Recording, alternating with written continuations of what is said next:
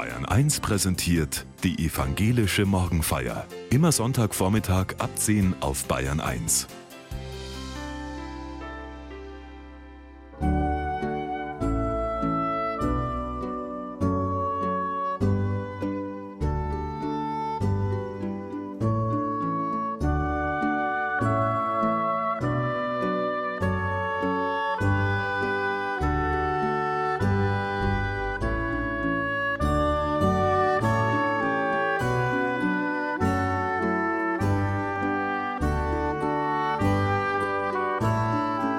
Vieles, was immer selbstverständlich schien, hinterfragen wir heute. Dazu gehört auch die Frage, hält der Frieden in unserem Land? In der Adventszeit wächst die Sehnsucht nach einer friedlichen Zukunft nochmal, sagt Pfarrerin Sandra Zeitler aus Nürnberg in der evangelischen Morgenfeier.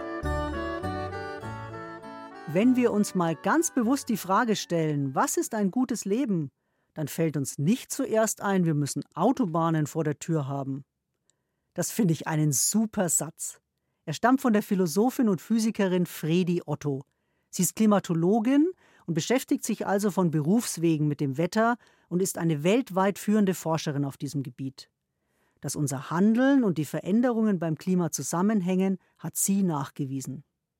Jetzt fragt sie sich, was ist ein gutes Leben? Und packt mich dabei von einer ganz anderen Seite als von der faktenbasierten Forschung zu den Klimaveränderungen. Wie möchte ich leben? Was stelle ich mir für mich vor als ein gutes Leben? Die Autobahn vor meiner Tür, die mich ruckzuck weit wegbringt? Hm, ja. Oder eben geradewegs in den Stau. Ich habe das oft genug erlebt. Wir biegen mit unserem Camper gut gelaunt ein auf den Autobahnzubringer, gehen Urlaub und im nächsten Moment sehe ich den riesen Stau, in den ich geradewegs und unwiderruflich reinfahre. Es gibt kein Zurück. Umdrehen unmöglich. Meine Laune sinkt dramatisch und nicht nur um 1,5 Grad. Wie will ich leben? Die Frage begleitet mich durch den Advent in diesem Jahr. Sie scheint schwieriger zu beantworten als noch vor ein paar Jahren. Selbstverständlichkeiten sind auf dem Prüfstand. Autofahren, wie wir heizen, wie viel Platz jemand zum Wohnen hat. Der Frieden. Der Frieden in Europa und der soziale Frieden in unserer Gesellschaft.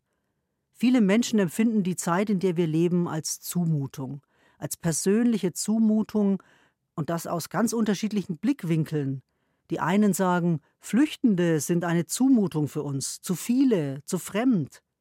Die anderen sagen, so wie Geflüchtete leben müssen in einem reichen Land wie Deutschland, in engen Unterkünften, jahrelang ohne Arbeit und Gewissheit über den Aufenthaltsstatus, das ist eine Zumutung.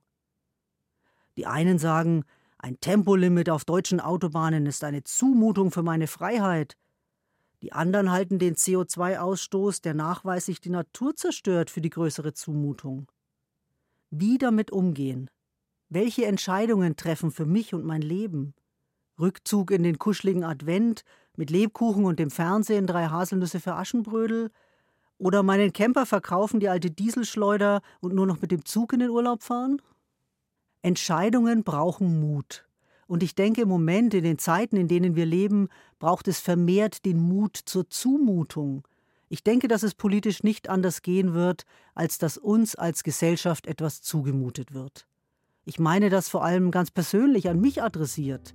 Die Zumutungen zwingen mich, eigene Antworten zu finden. Wie will ich leben? Was ist ein gutes Leben?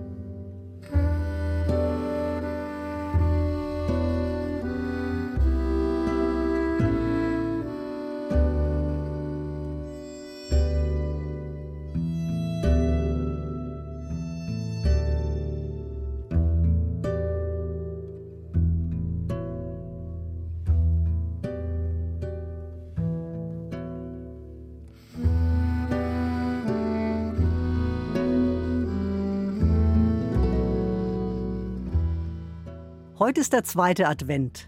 Überall in den Städten Weihnachtsmärkte mit Glühwein und Glitzer und mit Polizeiwagen, die die Zufahrten blockieren zum Schutz vor möglichen Anschlägen. Ein eigenartiges Gefühl über den Nürnberger Christkindesmarkt zu schlendern, aber auch schon fast Gewohnheit. In den Medien in diesem Jahr verhaltene Berichte aus Bethlehem, der Geburtsstadt Jesu. Bethlehem liegt im Westjordanland, im palästinensischen Autonomiegebiet und ist seit dem Überfall der Hamas komplett abgeriegelt. Weihnachtsfeiern sind abgesagt. Die Bilder, die uns seit dem 7. Oktober aus Israel erreichen, haben apokalyptisches Ausmaß und sind eine Zumutung für die Seele. In Echtzeit haben die Terroristen ihre blutigen Taten gefilmt und ins Netz gestellt. Die größte Zumutung sind die Bilder und die Videos für die Menschen, deren Kinder, Freunde, Geschwister dort zu sehen sind, wie sie leiden, gedemütigt werden und sogar getötet. Die Bilder von den zerstörten Städten im Gazastreifen, die Ruinenfelder, in denen Menschen nach Überlebenden suchen, muten an wie aus einem Hollywood-Endzeit-Blockbuster. Kein Stein mehr auf dem anderen. An die gleichen Bilder aus der Ukraine, aus den Städten Bachmut und Avdivka haben wir uns schon fast gewöhnt. Apocalypse Now? Und es werden Zeichen geschehen an Sonne und Mond und Sternen, und auf Erden wird den Völkern bange sein, und sie werden verzagen vor dem Brausen und Wogen des Meeres, und die Menschen werden vergehen vor Furcht und in Erwartung der Dinge, die kommen sollen über die ganze Erde. Denn die Kräfte der Himmel werden ins Wanken kommen. Und alsdann werden sie sehen den Menschensohn kommen, in einer Wolke mit großer Kraft und Herrlichkeit. Wenn aber dieses anfängt zu geschehen, dann seht auf und erhebt eure Häupter, weil sich eure Erlösung naht. Dieser Text aus dem Lukasevangelium wirkt heute am zweiten Advent wie eine weitere Zumutung. Furcht und Verzweifeln, Meeresbrausen, Chaoskräfte, die Erde wankt. Ausgerechnet im Advent wo es doch schön und gemütlich sein soll, friedlich und hoffnungsvoll. Mir gefällt dieser Text aus dem Lukasevangelium, weil er mich zwingt, nach eigenen Antworten zu suchen, weil er aufdeckt und nichts verschleiert. So ist es doch. Meine Seele ist wund, in mir tobt und braust es, der Lebenssinn bröckelt, Chaos im Kopf. Insofern passt diese Endzeitrede von Jesus. Alles geht zu Ende. Die Welt, wir, du und ich, das verdrängen wir, das will keiner wahrhaben. Aber wenn die eigenen Eltern alt und bedürftig werden und wenn man selbst nicht mehr so kann wie früher, wenn die Kinder selbstständig werden und aus dem Haus gehen, wenn ein Freund innerhalb von zwei Monaten an Krebs stirbt, wenn die Ehe nach 20 Jahren in die Brüche geht, dann spüren wir, dass nichts von Dauer ist, dass alles zu Ende geht. Apokalypse heißt wörtlich Entschleierung. Es wird der Schleier von etwas genommen, sodass alle deutlich sehen, was sich darunter verbirgt. Enthüllung kann man auch sagen. Wir kennen den Enthüllungsjournalismus. Er deckt auf, was Konzerne oder Politiker zu verbergen versuchen. Christlich gesprochen wird aus der Apokalypse dann die Offenbarung. Im Glauben an Jesus Christus und seine verwandelnde Kraft werden die Welt und ihre Vergänglichkeit offenbar. Das Interessante ist, dass es kein furchteinflößender Blick in die Zukunft sein will, sondern ein ehrlicher Blick auf das Heute. Zur Zeit Jesu herrschte nicht die Vorstellung, wie wir sie haben, dass die Zeit eine unendliche Gerade ist, ein Zeitstrahl von der Vergangenheit in die Zukunft. Es gibt nicht mal ein Wort, das unserem Wort Zukunft entspricht. Jesus und das jüdische Volk seiner Zeit denken nicht in linearer Zeit, sondern in Beziehungen, vor allem in Beziehungen zu Gott. Die Vergangenheit, alles, was ich erlebt habe, ist eine Geschichte der Erfahrung mit Gott, seiner Güte und seinem Schweigen. Morgen heißt das Kommende und wird nicht nur von den leidenden Menschen, sondern ebenso von Gott mit Sehnsucht und Hoffnung erwartet. Wann endlich, Gott, wirst du Himmel und Erde erfüllen? Wann endlich werden Hungersnöte und Kriege aufhören? Das Ende wird ersehnt, aber mit dem Ende der Geschichte, mit den Katastrophenfilmen und Dystopien, die zurzeit im Kino und bei Serien so in sind, hat das nichts zu tun. Es geht um ein Ende der Leiden in der Welt, hier und heute. Die Apokalyptik, von der Jesus spricht, ist in der Gegenwart verankert, Jetzt ist die Stunde der Hoffnung. Gott ist nahe. Also doch ein Adventstext. Wir warten auf den Kommenden, der mitten unter uns geboren wird. Jesus sagt an, welche Stunde es geschlagen hat. Die Stunde aufzustehen. Auch für die, die sich ohnmächtig fühlen angesichts der Weltlage, die am Boden zerstörten, die in Angst, die mit der wunden Seele erschlagen von der Masse an Leid. Sie sollen sich aufrichten, aufstehen, ausstrecken. Wir Ohnmächtigen sollen die Häupter erheben, sollen Mut fassen und uns den Zumutungen des Lebens stellen. Darum geht es in diesem Text. Offenbaren, entschleiern, nicht um die Klimakatastrophe, sondern um ein umwälzendes kosmisches Geschehen. Seht auf und erhebt eure Häupter, weil sich eure Erlösung naht. Das ist der Perspektivwechsel. Eben nicht nach unten, auf mich selbst gerichtet, mein eigenes kleines Leben und dass ich eh nichts ändern kann. Nein, weg von mir und meiner Endlichkeit, hin zu etwas Größerem, was mich erlöst aus diesem Klein-Klein, aus der Gefangenschaft der Vergänglichkeit und dem Bedauern darüber. Ich willige darin ein, dass alles zu Ende geht. Etwas endet und etwas Neues fängt an. Geburtswehen sind schmerzvoll. Was die Welt erlösen kann, ist einzig und allein die Umkehrung der Perspektive.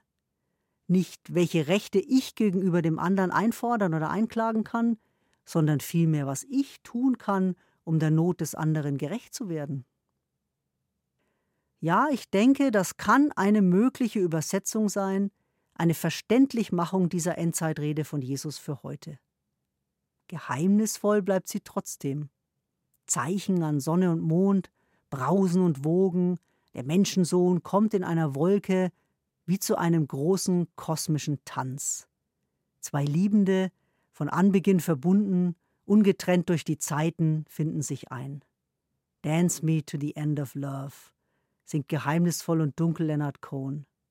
Im Video sieht man alte Menschen, alte Paare, die sich zum Tanz einfinden. Die Liebe hat alles ausgehalten. Die Distanz und die Nähe.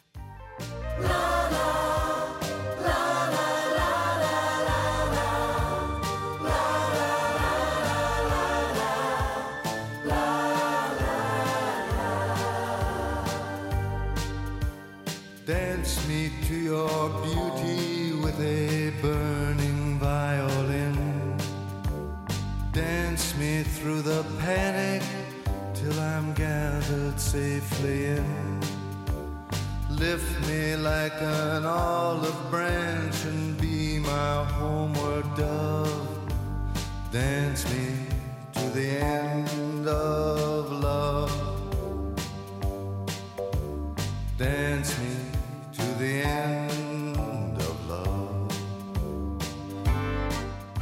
Im Herbst war ich drei Wochen im Kloster Volkenroda in Thüringen. Kloster auf Zeit.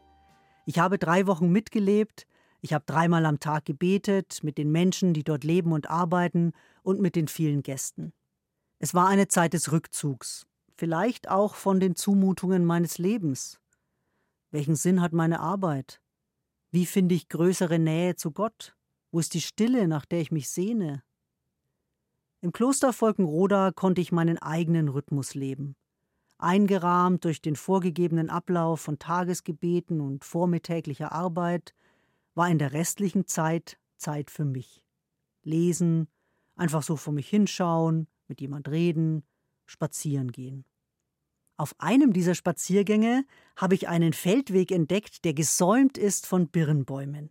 Ich habe dann den anderen im Kloster auf Zeit nur noch von der Birnenallee vorgeschwärmt. So eine Fülle, eine Überfülle.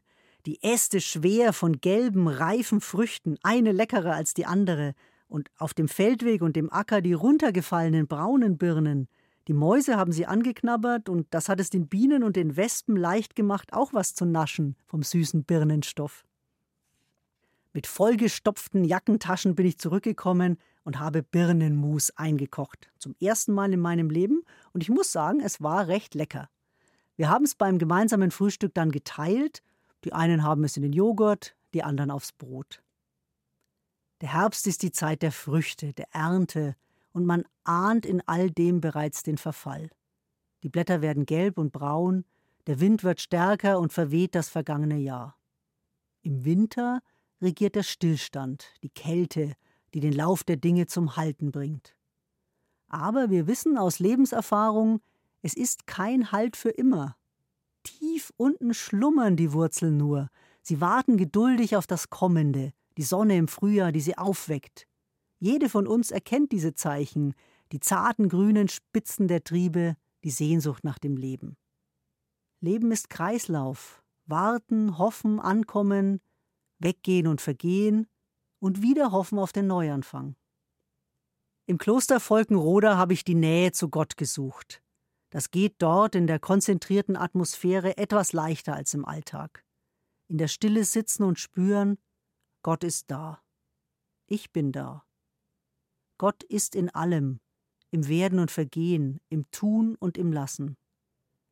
Mir ist bewusst geworden, dass die Kraft für mein Leben und seine Zumutungen nicht aus mir kommen kann, sondern aus dem Gebet, aus der Nähe zu Gott. Vielleicht gehört da auch Mut dazu, diese Nähe zuzulassen. Ich bin nicht die Herrscherin über mein Leben, sondern eingebettet in einen größeren Zusammenhang. Ich bin Teil des Kreislaufs, des Werdens und Vergehens.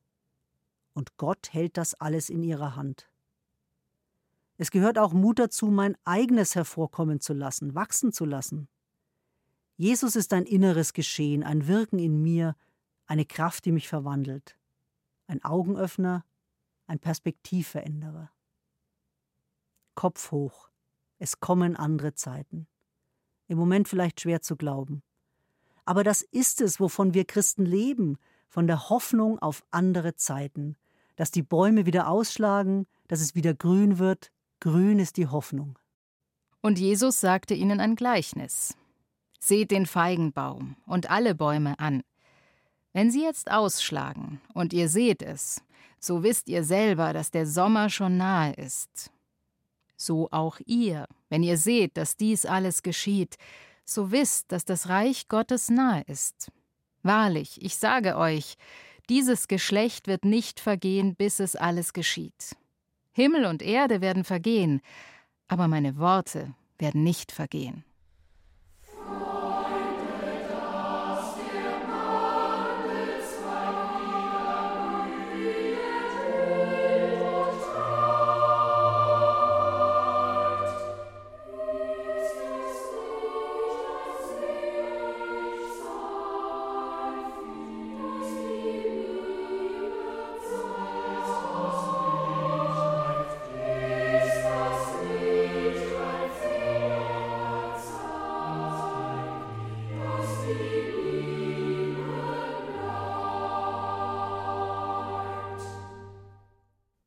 Wenn wir uns mal ganz bewusst die Frage stellen, was ist ein gutes Leben, dann fällt uns nicht zuerst ein, wir müssen Autobahnen vor der Tür haben.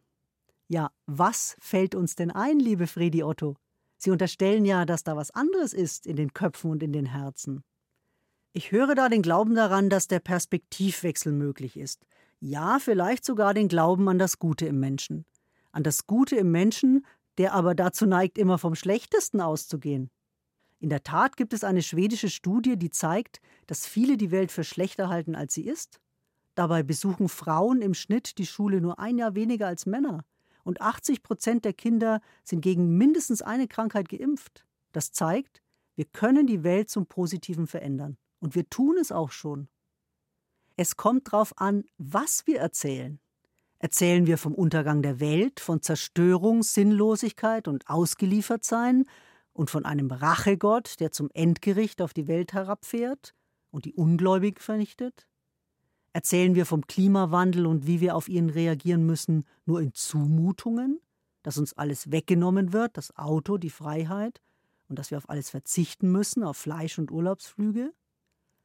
Oder erzählen wir davon, dass es darum geht, die Lebensqualität zu erhöhen, und zwar für alle Menschen?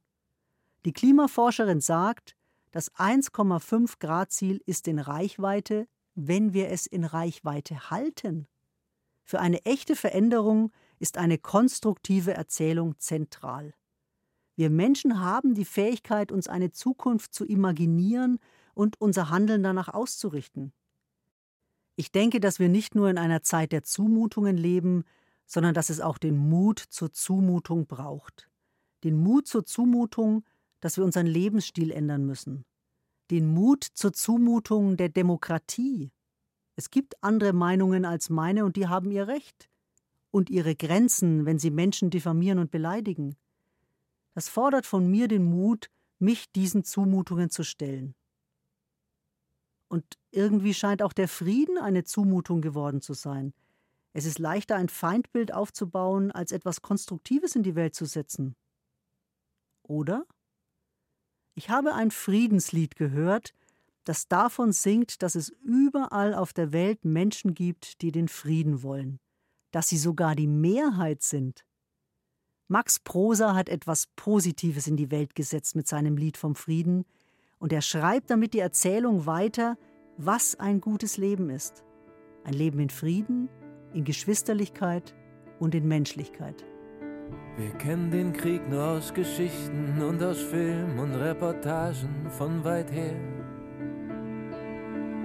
Dass man auch hier Waffen baut, das generelle Tagen, das Gefahr droht, daran dachten wir kaum mehr.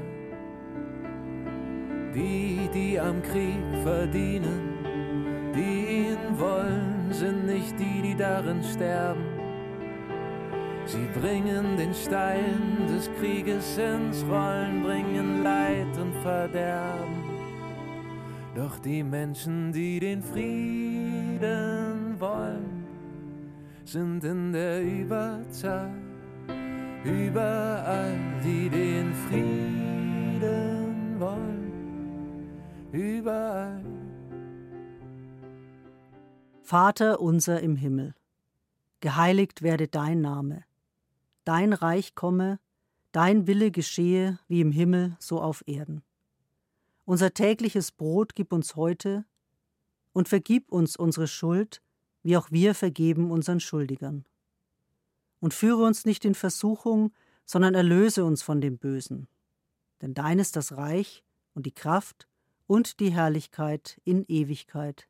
Amen. Gott segne dich und behüte dich. Gott lasse sein Angesicht leuchten über dir und sei dir gnädig. Gott erhebe sein Angesicht auf dich und schenke dir Frieden.